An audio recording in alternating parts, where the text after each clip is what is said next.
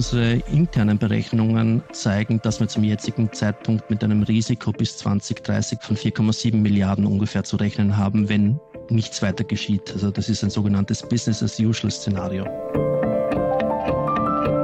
Tauwetter, der Profilpodcast zur Klimakrise. Herzlich willkommen, liebe Hörerinnen und Hörer, bei Tauwetter. Mein Name ist Christina Hiptmeier. Und ich bin Franziska Tschugan. Auf Österreich kommen immense Kompensationszahlungen zu, wenn die Klimaziele verfehlt werden. Und genau danach sieht es aktuell aus.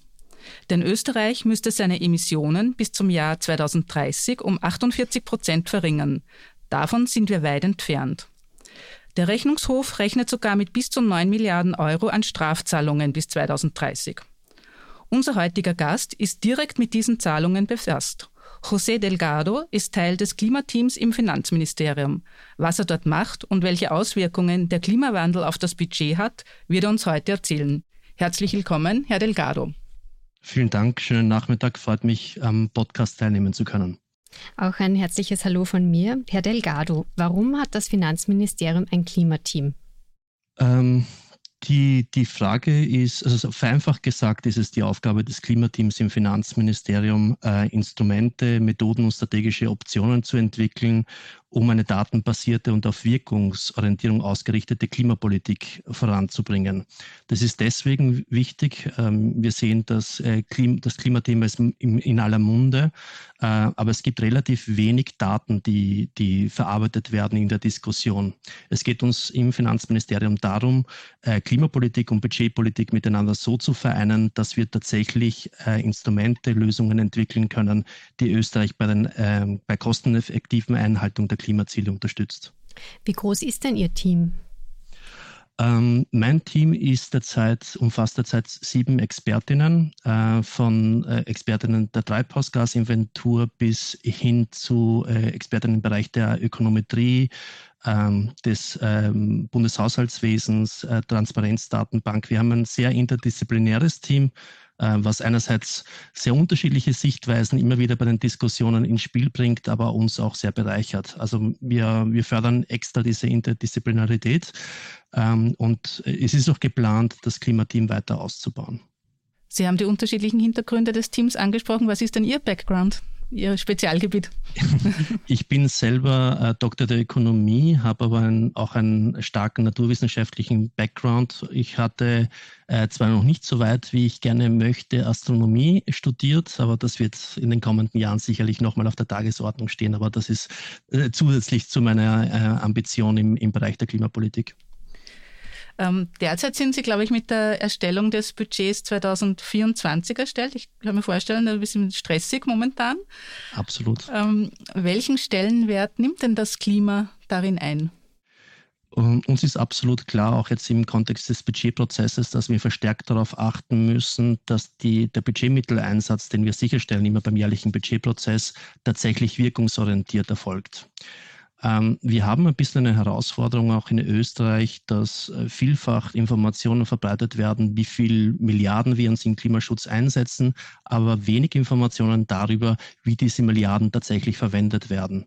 Wir brauchen in, in, der Diskussion mit den Fachressorts und mit den anderen Gebietskörperschaftsebenen, es läuft auch jetzt noch der EVG-Verhandlungsprozess mit den Bundesländern, ähm, darauf, dass äh, nicht nur die Inputseite, sprich die Mittelbereitstellung diskutiert wird, sondern dass wir auch verstärkt darauf achten, was mit diesen Mitteln auch tatsächlich gemacht wird und welchen Effekt erreicht wird. Und zwar nicht nur in ökologischer Hinsicht, sondern was ganz besonders wichtig werden wird in der Transformation, sind die verteilungspolitischen Effekte und die standortpolitischen Effekte. Auch da, dahingehend analysiert das Klimateam entsprechende Datenströme, die verfügbar sind und analysiert Lücken, die, die jetzt ganz eindeutig bestehen. Würde man sich da nicht leichter tun, wenn wir jetzt ein, ein Klimaschutzgesetz hätten, das immer wieder gefordert wird? Ähm, Mit Zielpfaden und so ja, weiter? Na, äh, absolut. Also ich verstehe den Hintergrund Ihrer Frage. Ähm, was, was wir tun, ist äh, zu analysieren, welche verschiedenen Möglichkeiten Green Budgeting aufzeigen kann. Das Klimaschutzgesetz ist ja nicht wegen Green Budgeting weiter in Verhandlungen, sondern weil, weil beide Regierungsparteien hier zum Teil auch unterschiedliche Sichtweisen haben. Ähm, wir ähm, tragen aber im Kontext des Finanzministeriums und da, da, ermöglicht uns der Finanzminister doch eine relativ freie Arbeitsweise, ähm, versuchen die Datenlage so möglich zu verbessern, dass wir auch, ähm, sobald das Klimaschutzgesetz auch kommt, Budget und Klima entsprechend miteinander verknüpft sind. Sie haben jetzt gerade äh, den Begriff Green Budgeting verwendet. Ja. Was genau heißt denn das? Äh, der Begriff oder die Methode des Green Budgeting leitet sich direkt aus einem der drei langfristigen Ziele des Pariser Übereinkommens ab, nämlich den Umstand, um das, um das Temperaturziel von Paris erreichen zu können und das äh, Klimawandelanpassungsziel von Paris erreichen zu können, müssen wir auch schauen, wie die Finanzströme, und zwar nicht nur die privaten, sondern auch die öffentlichen Finanzströme ähm, ausgerichtet werden, dass eine Zielerreichung, äh, dass die, das Temperaturziel eingehalten werden kann, das Anpassungsziel eingehalten werden kann. Das heißt, Green Budgeting umfasst äh, eigentlich die Analyse sämtlicher Finanzströme, die im öffentlichen Bereich liegen und äh, analysiert ihre Wechselwirkung mit der Klimapolitik. Es ist quasi die Brücke zwischen, ähm, zwischen Klima- und Budgetpolitik. Und es sind unterschiedliche Instrumente, die unter Green Budgeting erfasst werden. Von der, äh, dem Taggen, also sprich dem Erfassen von, von klimarelevanten Finanzströmen bis hin zur Analyse von der Wirkung ähm, dieser Finanzströme bis hin zu Green Bond Aktivitäten, Green Finance Agenda und, und anderen Instrumenten der Klimapolitik. Vielleicht um das ganz einfach runterzubrechen, mhm. äh, würde das zum Beispiel bedeuten, ähm, ich setze den Betrag X als Förderung ein und Sie analysieren dann, welche Auswirkungen hat das jetzt oder verstehe ja, ich das falsch? Ja, das ist eine Möglichkeit. Allerdings müssen, Sie immer, äh, müssen wir immer darauf aufpassen, dass eine Maßnahme nicht standalone ist, sondern einfach für sich selbst spricht. Sie, sie fließt in ein System ein. Ein, ein System aus Ordnung, äh, steuer- und förderpolitischen Maßnahmen, die schon existieren. Das heißt, es gibt ganz starke Wechselwirkungen mit dem System. Klar ist, dass, äh, dass die Klimapolitik, und zwar sowohl in Mitigationshinsicht als auch bei der Klimawandelanpassung, sehr viele Wechselwirkungen mit dem Standort, mit, dem, mit der Verteilungspolitik haben werden. Und wir müssen ganz besonders darauf achten, dass äh, klimapolitische Maßnahmen nicht nur für den Staatshaushalt, sondern für, für möglichst alle Stakeholder leistbar wird. Und das ist eine sehr komplexe Herausforderung, die aus unserer Sicht möglichst datenbasiert erfolgen sollte. Ähm, ich habe es in der Anmoderation kurz gesagt, der Rechnungshof rechnet damit, dass wir äh, bis 2030 circa 9 Milliarden Euro für den Kauf von Emissionszertifikaten ähm, brauchen werden, weil wir die Klimaziele verfehlen. Wie stehen denn aus Ihrer Sicht die Chancen, dass es nicht so weit kommt? Ähm, die Berechnungen des äh, Rechnungshofs sind schon ein bisschen älter, basieren auch noch auf einem alten 2030er Klimaziel für Österreich. Wir haben inzwischen ja äh, ein verschärftes Klimaziel. Unsere internen Berechnungen äh, zeigen, dass wir zum jetzigen Zeitpunkt mit einem Risiko bis 2030 von, von 4,7 Milliarden ungefähr zu rechnen haben, wenn nichts weiter geschieht. Also das ist ein sogenanntes Business-as-usual-Szenario. Ähm, wir tun alles Mögliche, damit, damit tatsächlich den, der jetzige Mitteleinsatz, der schon bereitgestellt wurde für die kommenden Jahre, so ausgerichtet wird, dass dieses Risiko äh, minimiert wird und dass Österreich nach Möglichkeit, dass, es, dass wir über nationale Maßnahmen mit einer entsprechenden Wertschöpfung im Land äh, auch die Ziele erreichen kann. Es ist ein Krafttag, aber wir haben in der langfristigen Budgetprognose, die vor kurzem publiziert wurde, gezeigt, dass äh, eine Kombination eines nachhaltigen Staatshaushalts und äh, der Erreichung der Klimaziele möglich ist. Sie haben es da jetzt schon ein bisschen angesprochen, aber Sie rechnen quasi mit der Hälfte von dem, was der Rechnungshof äh, genau. rechnet, obwohl die EU die Klimaziele ja verschärft hat. Genau. Wie genau funktioniert das? Ähm, die, die erstmalige Berechnung damals von Rechnungshof war auch Produkt eines Austausches zwischen beiden Häusern. Also das war jetzt keine reine Rechnungshof-interne Analyse. Ähm, da muss man ein bisschen verstehen, wie, wie äh, Szenarien berechnet werden in Österreich. Und es hat sich ja seit der Publikation des Rechnungshofs mit den 9,2 bis 9,7 Milliarden einiges getan. Äh, in, also durchwegs äh, sehr viele Klimaschutzmaßnahmen. Die Awareness ist in der Bevölkerung auch gestiegen. Ähm, es, es, tut sich ja im System selbst sehr viel. Ähm, wesentlich für, für, für die äh, sogenannten Kosten, die uns drohen beim Ankauf von Emissionszertifikaten aus dem EU-Ausland, ist der Preis der Zertifikate. Also grob gesagt, es gibt zwei Komponenten, die man berücksichtigen muss. Einerseits die mengenmäßige Abweichung zwischen dem, was, was Österreich tatsächlich emittieren darf, gemäß Effort-Sharing-Verordnung, und dem, was Österreich dann emittiert. Das ist die Mengenkomponente. Äh, die Preiskomponente äh, ist natürlich stark abhängig von dem, äh, von dem Preis der Zertifikate, den, den uns andere Mitgliedstaaten verrechnen, um, um ihre Emission Allowances an uns zu verkaufen. Ah, die sind ja auch ordentlich gestiegen in den letzten Jahren. Absolut. Absolut. Aber umso wichtiger ist es, dass wir die, die ähm, einen Management-Aspekt für die ganzen Kohlenstoffmärkte und die Herausforderungen aus dem Ankaufsrisiko äh, auch entsprechend vorantreiben. Äh, wir haben äh, diesbezüglich vorletzte Woche eine Initiative gestartet, um einen bisschen holistischen Ansatz zu verfolgen und zu betrachten, wie können wir in Österreich äh, nicht nur die klassischen äh, Treibhausgasreduktionsmaßnahmen stärken, sondern auch, wie können wir sicherstellen, dass die, das Senkenpotenzial, das in Österreich auch vorhanden ist, entsprechend gestärkt wird. Aber erneut da ist es uns sehr, sehr wichtig, dass die, die Fachressorts und die anderen Gebietskörperschaftsebenen äh, sozusagen auch einen Teil der Verantwortung mit übernehmen mit, dem, mit der Budgetmittelbereitstellung. Und ich glaube, das ist ein ganz, ganz großes Thema generell. Das heißt, Sie sprechen da jetzt direkt die Länder an? Nein, also sowohl auf Bundesebene wie auf sämtliche Gebietskörperschaftsebenen. Also das ist jetzt, äh, ich glaube, Fingerpointing hat überhaupt keinen Sinn. Es geht äh, auch in unserem eigenen Tätigkeitsbereich äh, genug zu tun. Ähm, Faktum ist, dass das Finanzministerium mit, mit der Einrichtung des Klimateams aber auch zeigt, dass wir selber Mitverantwortung übernehmen möchten bei der Entwicklung von Strategien, die Österreich dabei helfen sollen, die Klimaziele kosteneffektiv einzuhalten. Ganz konkret, welche Maßnahmen meinen Sie da zum Beispiel, dass man immer weiter runterkommt mit den Emissionen? Naja, ähm, die, äh, ein gutes Beispiel äh, einer tatsächlich schon ähm, eingerichteten oder umgesetzten Maßnahme ist die, ist die erfolgreiche Umsetzung des nationalen Emissionszertifikate-Handelssystems. Das ist ja, äh, wird ja ähm, in Kooperation mit dem äh, Klimaressort vom Finanzministerium implementiert. Ähm, wir wissen, dass ähm, uns in den kommenden Jahren einige aus dem Green Deal heraus äh, der Europäischen Kommission einige Herausforderungen bevorstehen. Äh, allen voran äh, 2027 wird ein unionsrechtliches Kon also System äh, zur Bepreisung von CO2 im Verkehrs- und Gebäudesektor eingeführt. Äh, wir haben damit begonnen, mit, mit, mit dem Schritt der Implementierung des nationalen Emissionszertifikate-Handelssystems überzuleiten in so eine europäische Lösung. Das heißt, wir tun sehr viel, um, um im Hintergrund uns zu überlegen, okay, wohin wird die Reise gehen, EU-intern, und wie können wir Österreich bestmöglich vorbereiten und das eben erneut datenbasiert und ohne irgendwelche vorgefassten Meinungen. Ähm, wir zahlen ja bereits für das Verfehlen der Klimaziele. Wie hoch waren denn die Zahlungen in den vergangenen Jahren konkret? Also die einzige Periode, für die wir bis dato tatsächlich gezahlt haben, war 2008 bis 2012 während der Kyoto-Periode. Das war knapp unter einer halben Milliarde äh, zum, zum damaligen Zeitpunkt.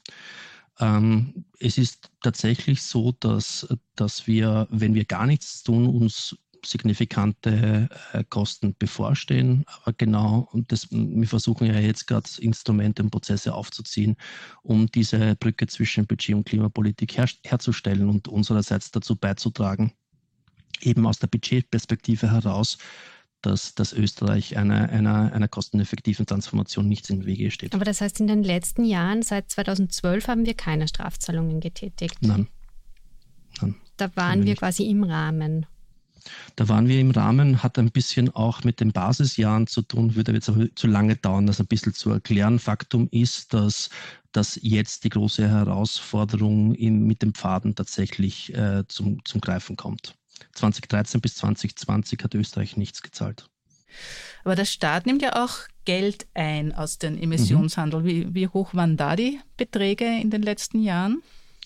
Das ist jetzt die große Frage. Also die äh, schwanken stark, äh, so wie auch die, die Zertifikatspreise gestiegen sind, aber im Großen und Ganzen zwischen 200 bis 400 Millionen pro Jahr.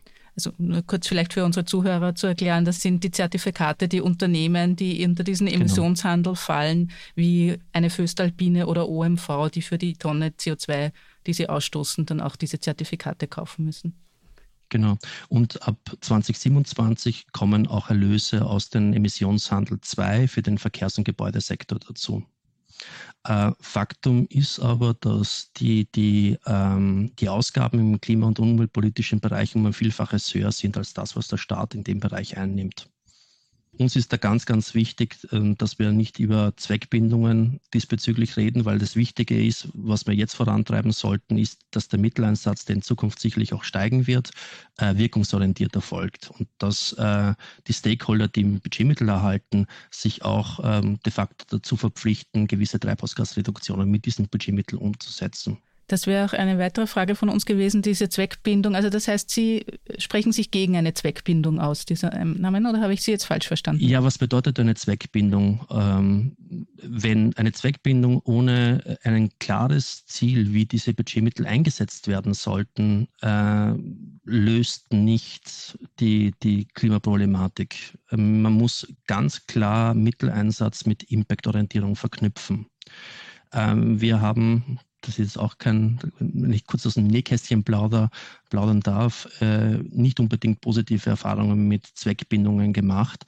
Und es ist eine Tatsache, dass die Transformationsherausforderungen im Klimabereich äh, für den Standort äh, und für die Verteilungspolitik zentral sind. Das ist ganz einfach etwas, das Jahr für Jahr angeschaut werden muss. Und da hilft uns keine Zweckbindung ohne ein klares Konzept, äh, wie diese Mittel eingesetzt werden. Aber wie stellen Sie das sicher, dass die genau richtig eingesetzt werden? Ja, das ist ja genau, das ist genau die Herausforderung des Green Budgeting.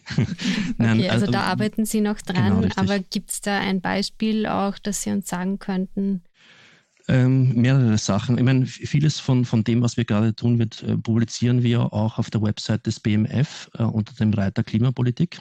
Äh, das heißt, äh, interessierte Hörerinnen und Hörer können da direkt nachschauen, was wir tun. Wir versuchen ganz stark auf Transparenz zu pochen, äh, um zu zeigen, dass, dass wir hier wirklich seriös und auf Basis von Vorarbeiten der Europäischen Kommission und der OECD versuchen, ein Green Budgeting System in Österreich zu implementieren.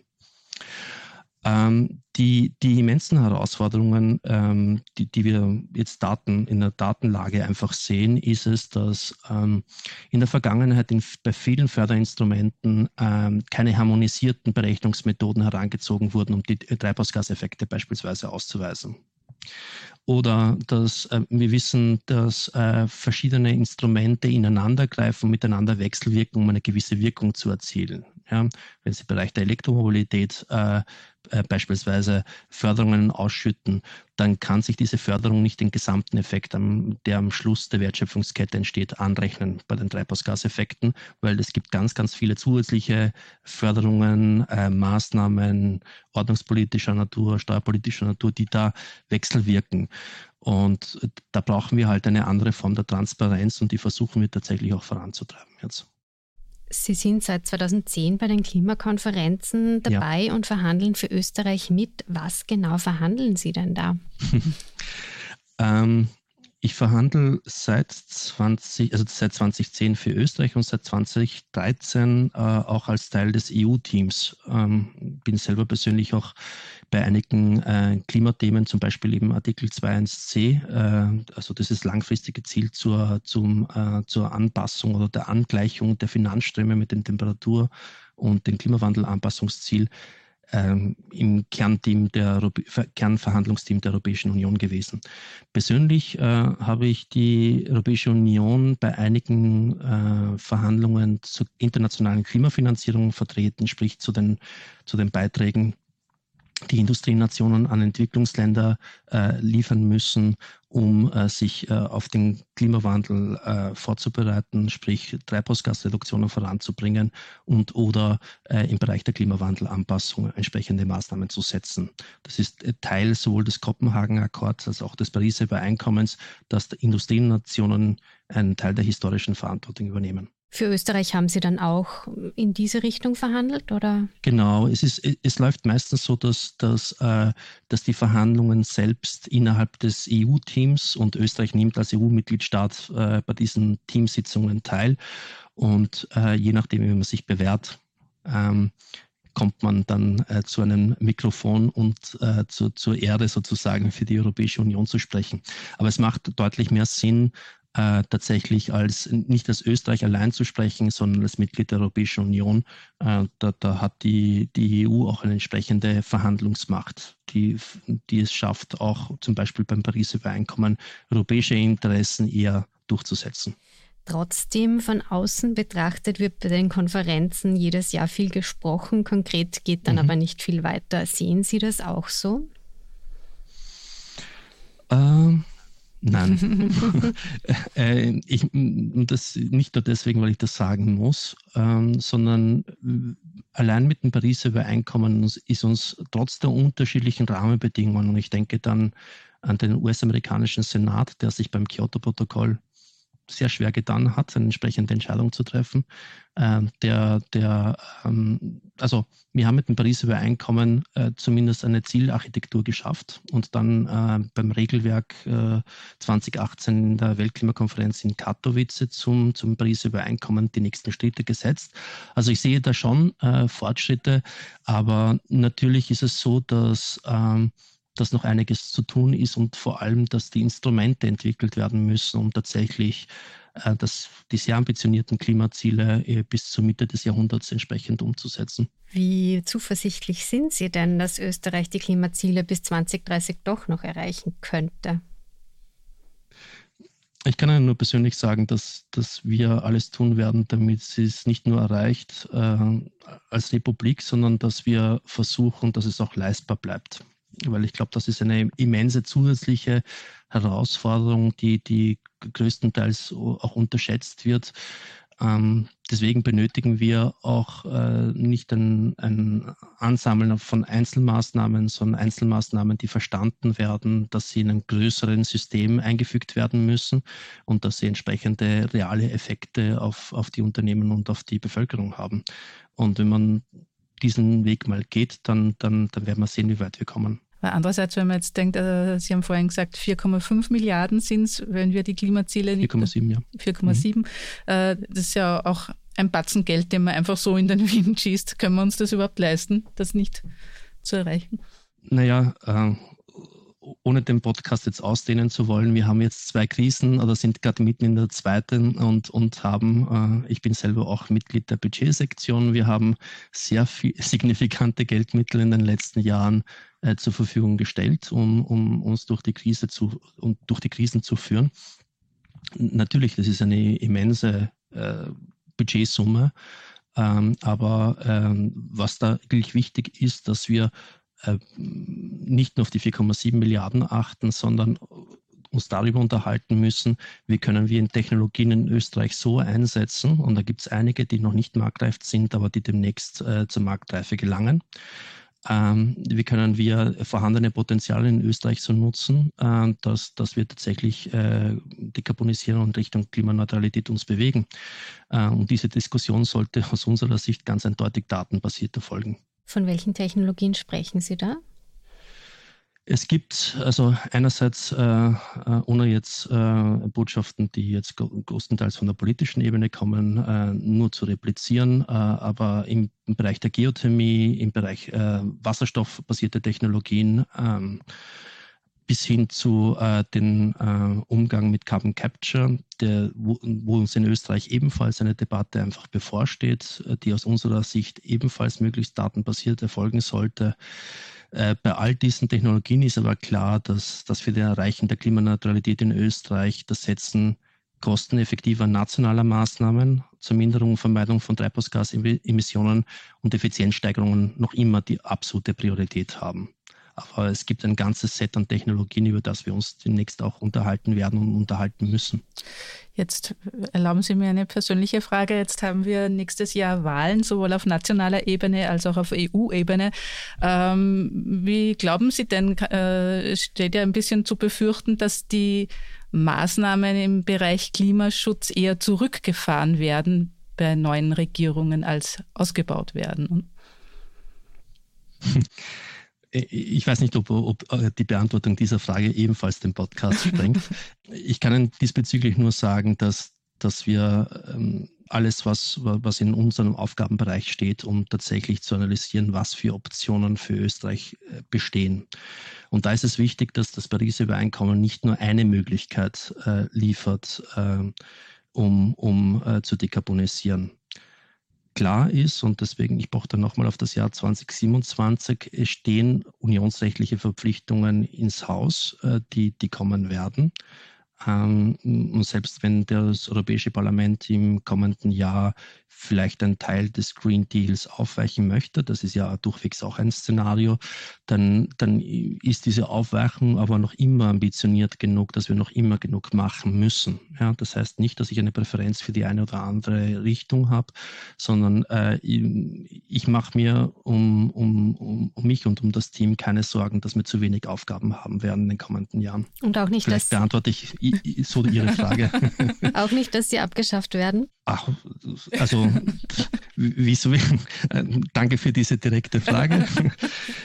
Ähm, äh, schauen Sie, ich, ich glaube, ich habe jetzt über eine Dekade an, an unterschiedlichsten Situationen miterlebt. Ähm, wir haben, wir haben jetzt einen Finanzminister, der mehr als je zuvor es uns erlaubt, uns wirklich konstruktiv datenbasiert mit der Thematik auseinanderzusetzen. Das ist auch kein Given. Ja. Ähm, wenn ich permanent mich um die Zukunft fürchten, äh, äh, wenn ich fürchten müsste, dann, dann würde ich meine tägliche Arbeit nicht machen können. Und genau das versuchen wir aber eben hoffentlich zum Wohle der Republik. Gibt ja auch das schöne Bonmot von den Beamten in den Ministerien, die dann sagen, ist mir doch egal, wer unter mir Minister ist. so weit würde ich absolut nicht gehen. Nein, nein. Aber es ist, ich muss schon sagen, wir, wir haben tatsächlich jetzt gerade eine, eine, eine Arbeitskultur, die es uns tatsächlich ermöglicht, äh, unter anderem auch mit Ihnen im Podcast offen zu sprechen. Dann hoffen wir, dass das auch in Zukunft so bleibt. Vielen herzlichen Dank fürs Kommen. Das war José Delgado vom Klimateam im Finanzministerium. Wir würden uns freuen, wenn Sie uns auf Twitter unter Profil Tauwetter folgen würden. Schicken Sie uns Anregungen, Kritik oder Feedback entweder via Twitter oder per E-Mail an podcasts.profil.at. Empfehlen Sie uns weiter, abonnieren und bewerten Sie uns auf den gängigen Plattformen wie Apple iTunes oder Spotify. Das war's für heute. Bis zum Freitag in zwei Wochen bei Tauwetter.